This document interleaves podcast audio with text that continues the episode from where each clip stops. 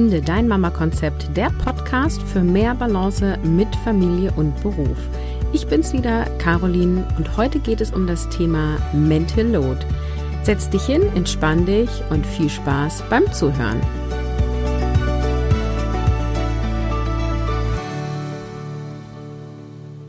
Mental Load, wenn unsichtbarer Stress zur Belastung wird. Heute spreche ich über die mentale Auslastung durch den Mehraufwand von Haushaltsarbeiten und Kindererziehung und du erfährst in dieser Episode, was Mental Load ist, welche Ursachen Mental Load hat und welche ersten Schritte dich ja aus der mentalen Überlastung rausholen können. Ich freue mich total auf diese Episode, denn das Thema beschäftigt mich seit einer Weile und ich habe dazu ja deutlich mehr gelesen ähm, als ich sonst äh, für eine Podcast-Episode recherchiere. Insofern freue ich mich äh, besonders bei dieser Episode und äh, freue mich auch total auf dein Feedback. Ich habe auf Instagram mal gefragt, wie viele Leute von euch kennen das Thema Mental Load und haben schon mal davon gehört. Und ich weiß jetzt nicht mehr die genaue Prozentzahl, aber es war, also die meisten kannten Mental Load und den Begriff. Und ähm, insofern denke ich, ist äh, dieses Thema äh, ja, hat eine gewisse Aktualität und geht gerade durch alle Social-Media-Kanäle. So geht's mir zumindest. Also das Thema ist in aller Munde und jetzt habe ich mich eben auch entschlossen dazu, eine Episode zu machen. Und was ich wichtig finde, ist, das, was Mental Load ausdrückt, ist letztendlich nicht neu, aber der Begriff scheint sich eben zu etablieren. Ich habe den zumindest erst das erste Mal 2019 gehört. Und Mental Load beschreibt eben den Gesamtaufwand beziehungsweise den Mehr, Aufwand, die Mehrbelastung von Haushaltstätigkeiten und das Großziehen von Kindern. Nicht nur im Sinne von Aufgaben, sondern eben auch auf der Ebene der Verantwortung. Es geht also einerseits um das Organisieren, das an alles Denken, aber eben auch darum, eine Beziehung aufzubauen und zu halten zu den Kindern ähm, und eben Verantwortung zu tragen, also für die Kinder da zu sein, sich zu kümmern. Letztendlich geht es um die gesamte Care-Arbeit. Ich beziehe das, beziehe das natürlich hier auf Familie und Beruf, aber ähm, du kannst es eben auch auf andere Sorgearbeit übertragen. Diese Episode ist stark geprägt von dem Buch Raus aus der Mental Load Falle von Patricia Camarata. Das habe ich nämlich im Sommerurlaub gelesen.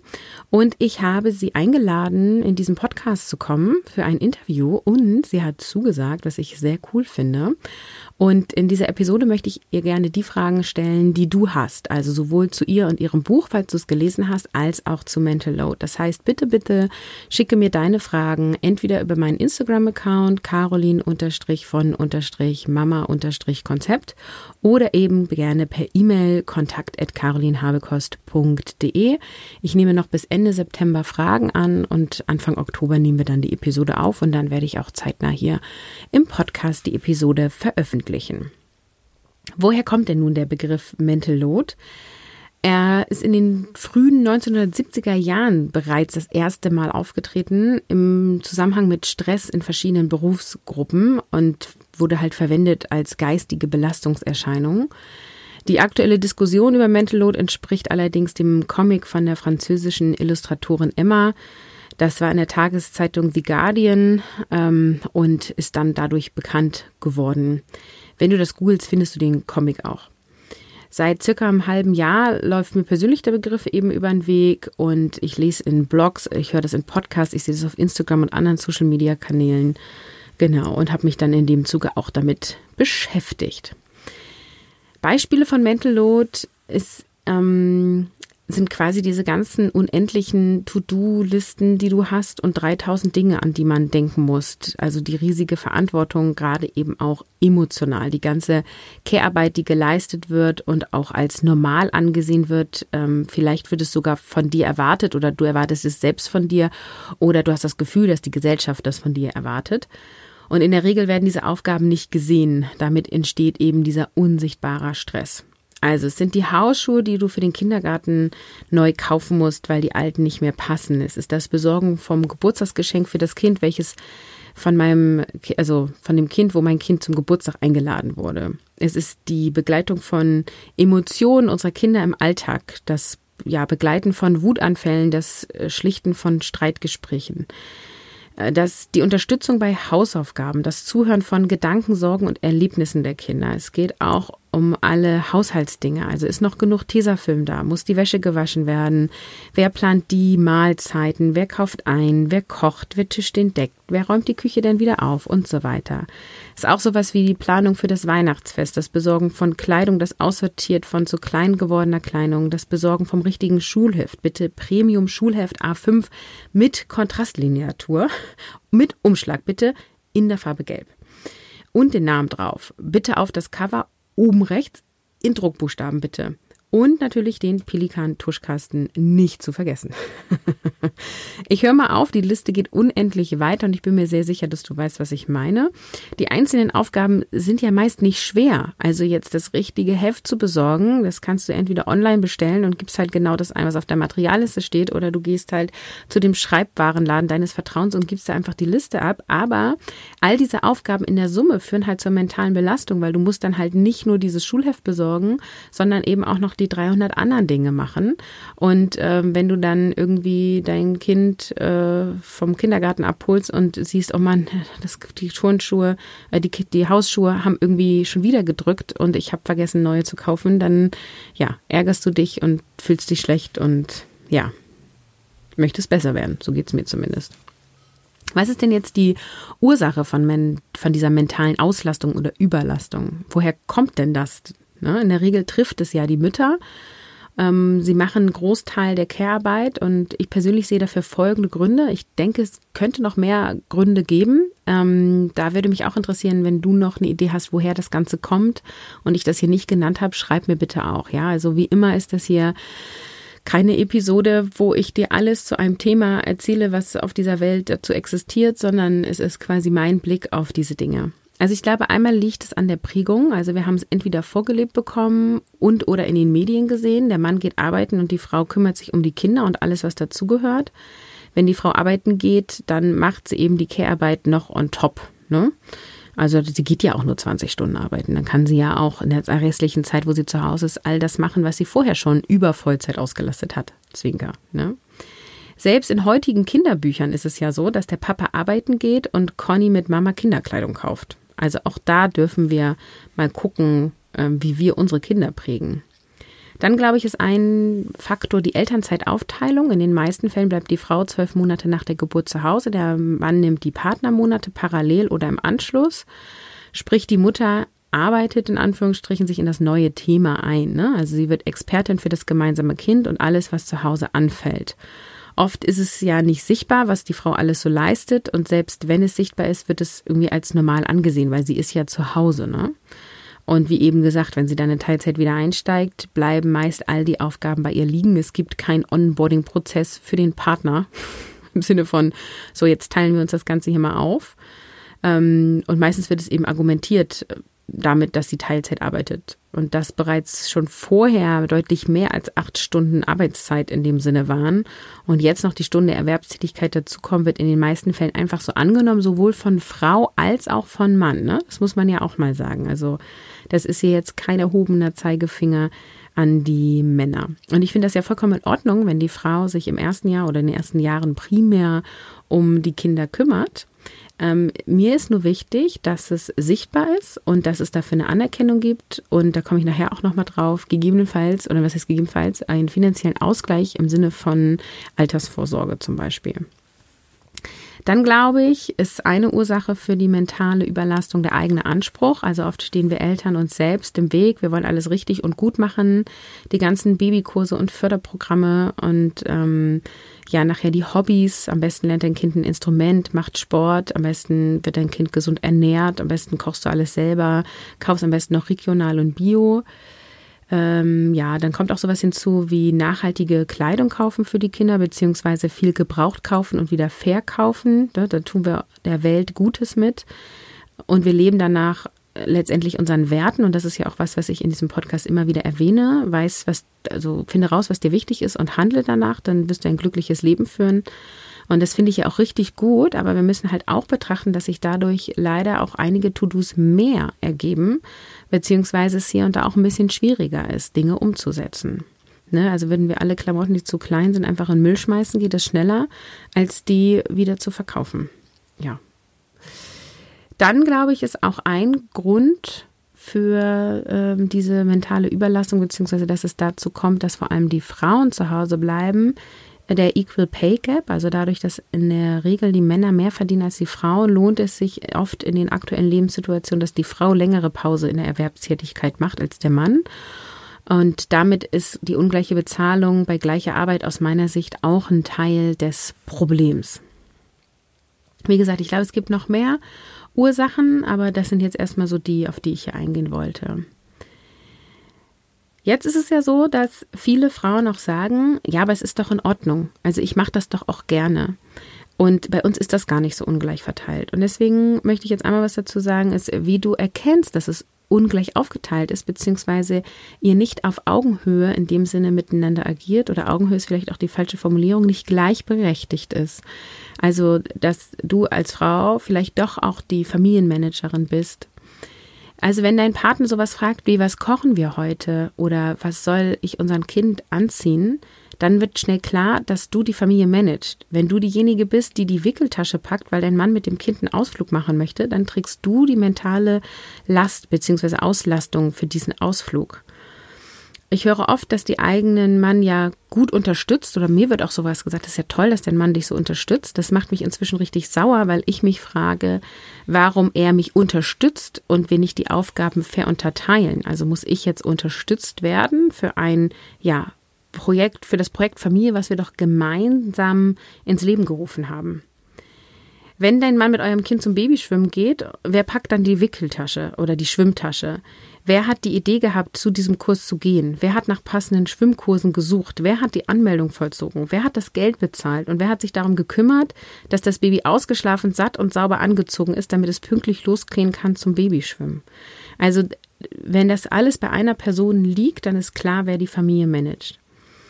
Also, ich möchte hier keine Schuldzuweisung machen. Ich zeige hiermit Beispiele auf und meine Empfehlung ist einfach nur, macht es euch sichtbar, was alles zu einer Aufgabe gehört und wer hier was erledigt. Und wenn ihr damit vollkommen zufrieden seid und du die Familienmanagerin bist, dann ist das völlig okay. Ja, also mir geht es nur darum, dass es nicht als normal angesehen wird oder als, naja, mein Mann verdient ja das ganze Geld und ähm, ich, äh, ich muss dann das und das und das machen, ja. Ich folge selber einem spannenden Instagram-Account, denn ich stelle immer wieder fest, äh, wie ich nicht merke, dass ich in alte Rollenbilder verfall. Und der Account heißt Seitenpunkt verkehrt und ist zu finden auf instagram.com slash Seitenpunkt verkehrt. Und hier findest du Postings wie berufstätige Papas. Solange ein Vater Haushalt und Kindererziehung noch bewältigen können, spricht nichts dagegen, einige wenige Stunden Lohnarbeit pro Woche, damit er sich selbst verwirklichen und etwas Taschengeld verdienen kann. Oder Elternzeit, die wichtigste, äh, das Entschuldigung, das wichtigste Jahr für einen echten Papi. Die zwei Müttermonate nutzen moderne Mütter gerne für Arbeiten am Haus oder Fortbildungen. Ich finde, da wird einfach nochmal klar, äh, wie normal wir das finden, wenn die Rollen eben andersrum sind. Ja, also es ist normal, dass die Partnermonate Vätermonate genannt werden. Würden wir die Müttermonate nennen, wären alle irritiert. Weitere Anzeichen für eine mentale Überlastung sind sowas wie Schlaflosigkeit, Antriebslosigkeit, Energielosigkeit, übermäßiges Essen oder eben das Gegenteil, Appetitlosigkeit.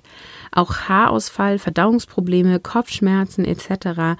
gehören alles dazu. Also wenn du einfach nur vor dich hin funktionierst und dein Leben nur aus Gedanken an morgen und gestern besteht und du irgendwie so gar nicht im Hier und Jetzt bist, dann ist das auch ein Anzeichen von Überlastung. Ja, warum ist denn das jetzt ein Problem? Also ich habe schon in einigen Gesprächen auch mit Hörern von diesem Podcast ähm, gehört, na ja, mein Mann bringt ja auch das Geld nach Hause, dann kann ich mich ja auch um alles andere kümmern. Oder ich mache viel Haushalt und Co., aber mein Mann ist es, der den Garten macht oder beim Auto die Winterreifen aufzieht. Und hier möchte ich nochmal ganz klar sagen, also es geht nicht darum, jetzt minutengenau auseinander zu basteln, wer macht was für die Familie. Es geht darum, dass es für beide fair ist und es sichtbar ist. Ich ähm, spreche hier von Eltern, die zusammenleben, ja. Äh, Alleinerziehende tragen in der Regel die komplette Mental Load alleine. Und da möchte ich hier auch mal meinen Respekt für aussprechen, ja. In Partnerschaften muss es aus meiner Sicht auch nicht genau aufgeteilt werden, denn jeder Mensch empfindet ja Belastung anders. Der eine ist leistungsstärker als der andere, beziehungsweise eine und dieselbe Aufgabe kann für den einen total belastend sein und für den anderen eben nicht. Ne? Also insofern ist es gar nicht so einfach, ein System zu finden, ähm, zu sagen, wer macht hier was und ist das fair oder nicht. Deswegen hör auf dein Gefühl und auf das Gefühl von deinem Partner. Für Eltern, die zusammenleben, lohnt es sich also einmal zu visualisieren, wer macht was. Denn Gartenarbeit findet meistens im Frühjahr bis Herbst statt und nicht das ganze Jahr. Auch finde ich persönlich, dass Gartenarbeit weniger wichtig ist, als sich darum zu kümmern, dass die Kinder regelmäßig baden und die Fußnägel geschnitten haben. Das Problem ist, dass Care-Arbeit meist unsichtbar ist und du so keine oder wenig Wertschätzung dafür bekommst. Und auch ich habe jetzt zum Beispiel beim dritten Kind was gehört, ähm, ja, was mich doch ein bisschen nervt. Also sowas wie, ich wünsche dir eine schöne Auszeit und es ist ja toll, dass du als Frau zu Hause sein kannst. Und ja, das ist toll, aber es ist halt auch jetzt nicht so, als wenn ich hier die Beine hochlege. Also ich habe manchmal das Gefühl, die Leute haben irgendwie eine falsche Vorstellung davon, wie so ein erstes Babyjahr abläuft. Ähm, das ist harte Arbeit und es ist eine total schöne Arbeit, aber es ist jetzt nicht so, dass ich dann irgendwie total erholt nach einem Jahr dann auf meinem Arbeitsplatz wieder erscheinen werde. Und oft finde ich die Stunden bei meiner Erwerbstätigkeit auch entspannter als zu Hause, weil die mentale Belastung da nämlich gar nicht so hoch ist, sondern ich fokussiert an einem Thema arbeite. Und ich finde halt auch bei dieser Aussage, ach, das ist ja toll, ähm, dass du jetzt ein Jahr zu Hause bleibst, äh, finde ich, wird auch immer so ein bisschen vergessen. Für meinen Mann wäre es auch toll, ne? sich so eine Auszeit nehmen zu können. Der würde vielleicht auch gerne mal ein Jahr zu Hause bleiben. Haben wir drüber gesprochen. Dazu habe ich auch schon mal eine Episode gemacht. Ähm, aber theoretisch, finde ich, darf der Mann genauso diesen Wunsch haben. Und ich sehe halt ein Problem in dem finanziellen Ausgleich, weil die Care-Arbeit wird nicht bezahlt und das große Problem kommt spätestens bei der Rente und oft wird in Familien das Geld eher für einen Urlaub ausgegeben als für den Elternteil, der in Elternzeit und später in Teilzeitarbeit geht. Ähm, ja, und dann sollte eher eine entsprechende private Rente angelegt werden. Ja, Mental Load reduzieren. Was machen wir denn jetzt? Ja, also über Lesungsideen lässt sich vermutlich ein ganz neuer Podcast starten und 300 Folgen dazu zu machen. Ich versuche heute mal so ein paar Lösungsideen aufzuzeigen, wohl wissend, dass es noch viel mehr geben wird, ja. Also ich finde, einmal geht es darum, vernünftig zu planen und zu organisieren. Also eine grundlegende, sinnige Organisation des Alltags ist die Basis für weniger Mental Load. Festlegung von, wer macht hier was und eine faire Aufteilung kann halt helfen. Mein Mann und ich teilen hier zum Beispiel ganze Themenbereiche auf. Ne? Zahnarzt der Kinder und Tierarzt für die Katzen, sein Thema oder seine Themen. U-Untersuchungen bei der Kinderärztin und bei der Seeschule, meine Themen. Friseur der Kinder, sein Thema. Kleidung der Kinder, mein Thema und so weiter. Ähm, zu einer grundlegenden Organisation gehört noch viel mehr. Ich habe dazu auch schon einige Episoden in diesem Podcast, die sich mit diesen Themen beschäftigen. In dem passenden Blogartikel zu dieser Episode habe ich die alle mal verlinkt und ich verlinke es auch in den Show Notes. Den Blogartikel findest du unter carolinhabekost.de slash 132 als Zahlen ausgeschrieben. Genau, und ich habe halt Folgen ähm, zu ähm, Vereinbarkeit-Hacks, äh, wie, kann, ne, wie kann ich mehr Balance mit Familie und Beruf kriegen. In der Folge gehe ich viel auf Organisation ein. Ich habe aber auch eine Episode, die heißt, wie organisiere ich mich, äh, wie organisiere ich persönlich Familie und Beruf.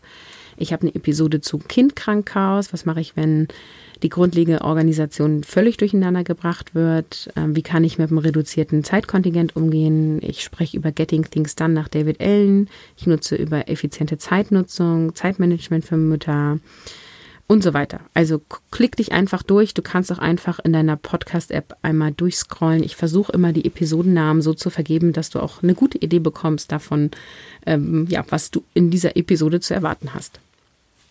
Was hilft noch? Aufgaben und Verantwortung sichtbar machen. Also um alles aufzuteilen, bedarf es eine Übersicht an allem, was gerade getan wird und getan werden muss. Und hierfür gibt es sämtliche Listen im Internet, die du dir runterladen kannst.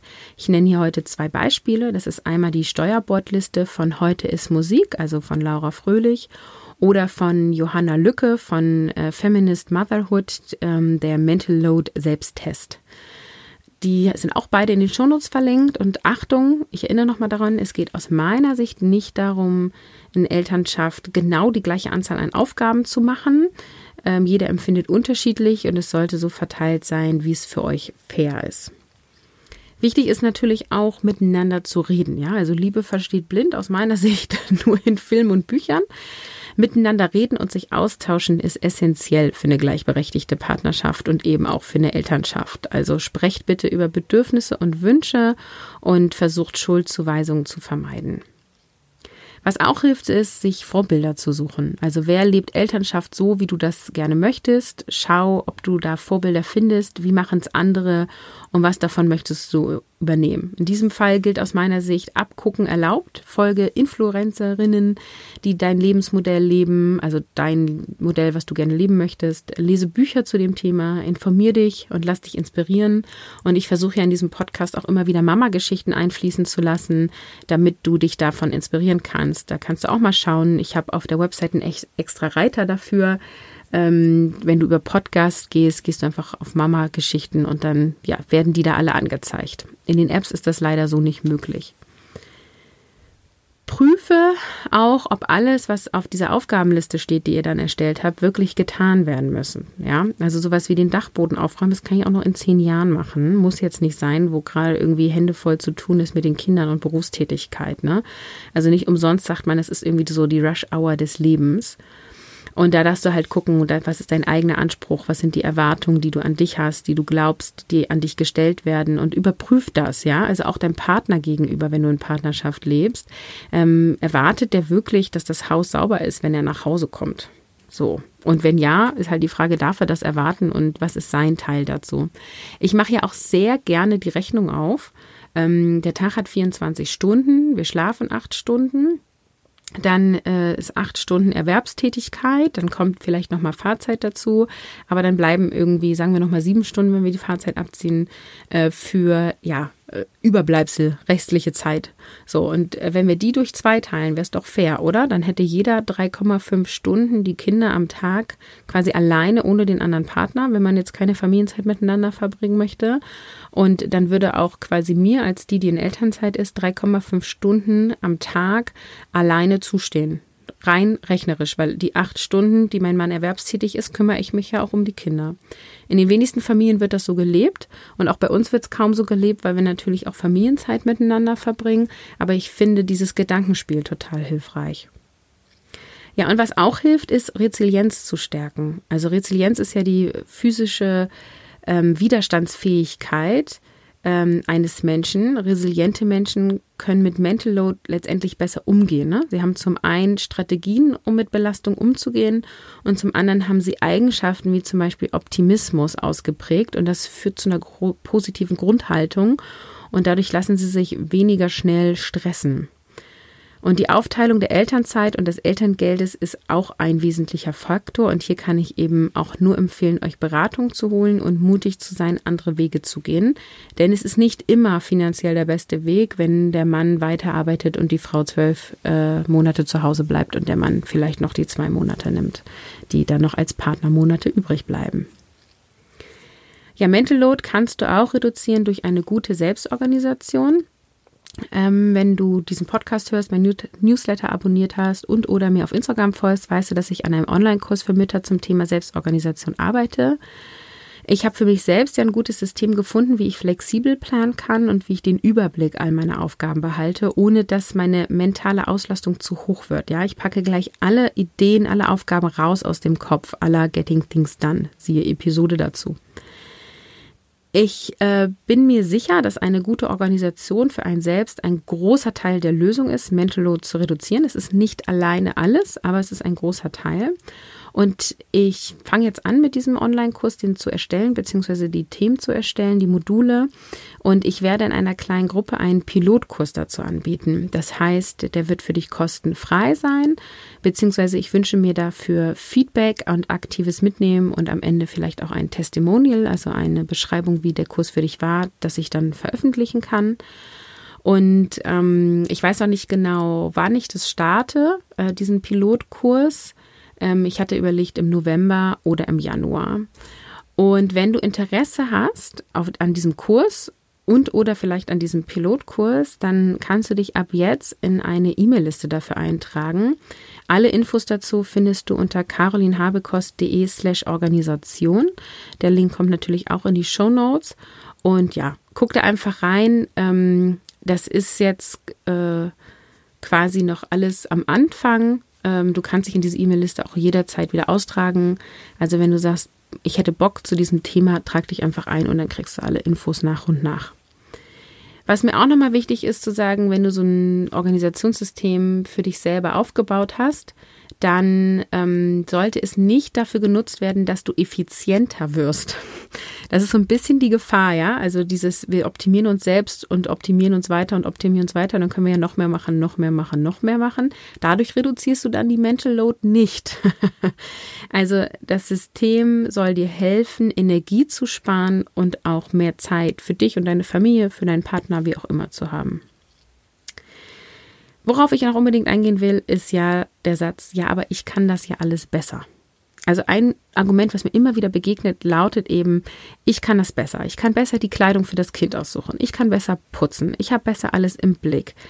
Ähm, die meisten Mütter kommen als professionelle Projektmanagerin aus der Elternzeit zurück. Also sollte ich irgendwann mal ein Unternehmen gründen, in dem Projekte laufen, ich würde nur Mütter einstellen, weil ich bin mir sicher, die können das. Ne?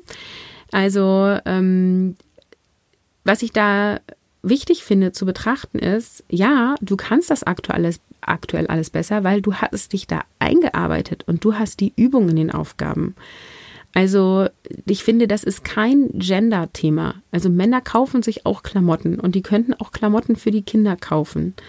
Und da ist dann halt wirklich so die Frage, warum tun sie es nicht? Warum kennen sie die Größen, Kleidergrößen der Kinder nicht? Oder wissen nicht, in welchen Stores sie kaufen, weil sie sich damit nicht beschäftigt haben. Und da kann ich nur empfehlen, wenn ihr jetzt solche Aufgaben aufteilt, dann darfst du ihm auch einarbeiten. Ja, betrachtet das wie in einem Unternehmen. Es würde niemand einfach sagen, so, ich verlasse jetzt diese, äh, diese Stellenbeschreibung, diese Position, die ich habe und ähm, jetzt macht es irgendjemand anderes, den ich vielleicht kenne, aber jetzt tschüss, ich bin nicht mehr da.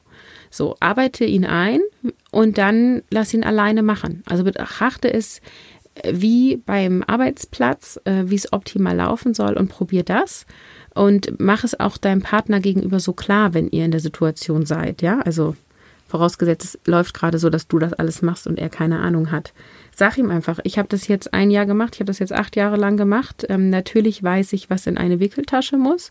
Ähm, ich sag dir mal, was ich immer alles reinpacke. Und dann kannst du es nächstes Mal machen. So, Mental Load beschreibt das, was viele von euch Hörerinnen schon kennen, die Verantwortung der Care-Arbeit, die tausend To-Dos, das Begleiten unserer Kinder. Äh, wir tun dies alle gerne und die Liebe zu unseren Kindern ist ja auch groß. Eltern zu sein ist ein Geschenk. Also ich finde, ah, das gibt einem nochmal so einen ganz anderen Lebenssinn. Nicht, dass meine Kinder allein, also den Sinn meines Lebens alleine darstellen, ähm, aber eben sie geben mir auch ganz viel Lebenssinn noch dazu. Wichtig ist nur, dass wir dabei nicht aufs Zahnfleisch gehen und uns gut um uns sorgen. Und ich finde es auch ganz wichtig, ähm, unseren Kindern das vorzuleben. Also ich möchte meinen Kindern nicht beibringen, wenn du Familie hast, dann muss die Mutter sich aufopfern. Oder vielleicht auch beide Eltern, ja. Manchmal ist es ja auch so, dass sich beide total aufopfern. Ähm, guck, was du den Kindern vorleben möchtest. Und wenn du in der Partnerschaft lebst, kann ich nur empfehlen, Mental Load für euch fair aufzuteilen Gemeinsames Sorgerecht bedeutet, sich gemeinsam um die Kinder zu kümmern. Ja. Wow, ich habe hier äh, eine lange Liste an Shownotes, länger als sonst. Ähm, klick einfach rein. Wie gesagt, wenn du Interesse hast an dem Organisationskurs, ähm, dann trag dich in die E-Mail-Liste dafür ein, carolinhabekos.de slash Organisation.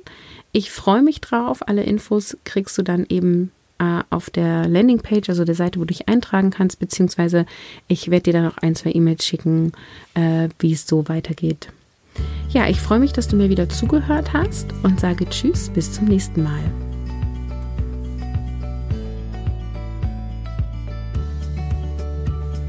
Trage dich nicht nur für meine neue E-Mail-Liste ein, sondern schreibe mir auch deine Fragen für Patricia Camerata aus dem Buch Raus aus der Mental Load Falle für das Interview, was sie für diesen Podcast geben wird.